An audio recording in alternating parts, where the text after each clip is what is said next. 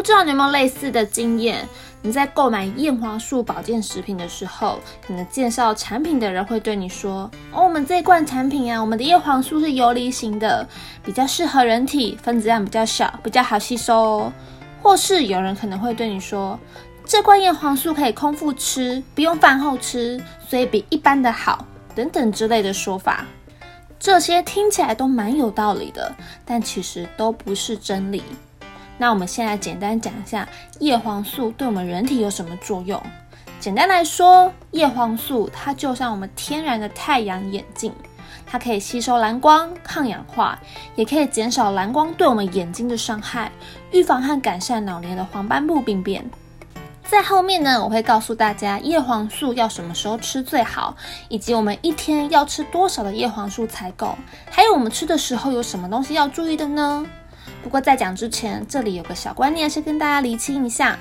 叶黄素这个东西呢，它是一个护眼的营养素，而不是治疗眼睛的营养素哦。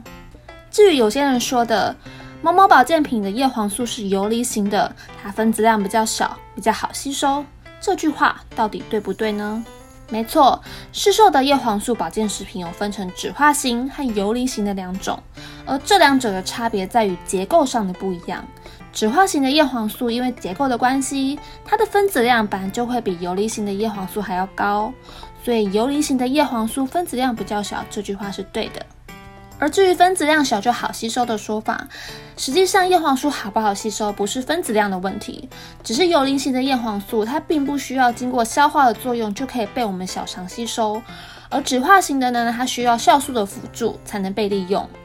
但是叶黄素这个东西呢，在我们小肠被吸收之后呢，它血中的浓度其实都一样的，只是因为结构的关系，酯化型的分子比较大，所以酯化型的叶黄素剂量要比较多一点而已。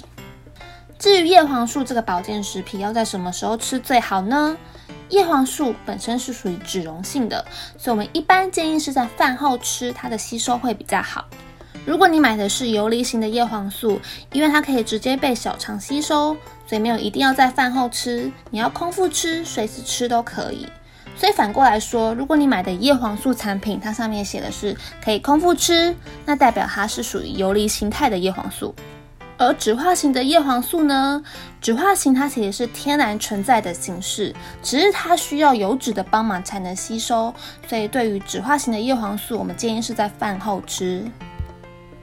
如果你搞不清楚你吃的叶黄素产品到底是什么酯化型啦，还是游离型啦，那没关系，那你就都饭后吃吧。那我们到底一天要吃多少的叶黄素才够呢？有非常多的研究建议，叶黄素的摄取量为每日只要六到十毫克就可以。所以，我们一般成人的保健建议就是每天只要吃六到十毫克就好了。那最多不要超过三十毫克，因为过量的摄取叶黄素可能会对肝脏造成一些负担，或是你皮肤会暂时变黄等等。最后，在吃叶黄素的时候，有什么地方要注意的呢？第一个，我认为复方的成分比单方好。如果你在吃叶黄素的同时，这罐成分如果含有其他的成分，比如说玉米黄素等等，那对于眼睛的效果、保养的效果会比较好。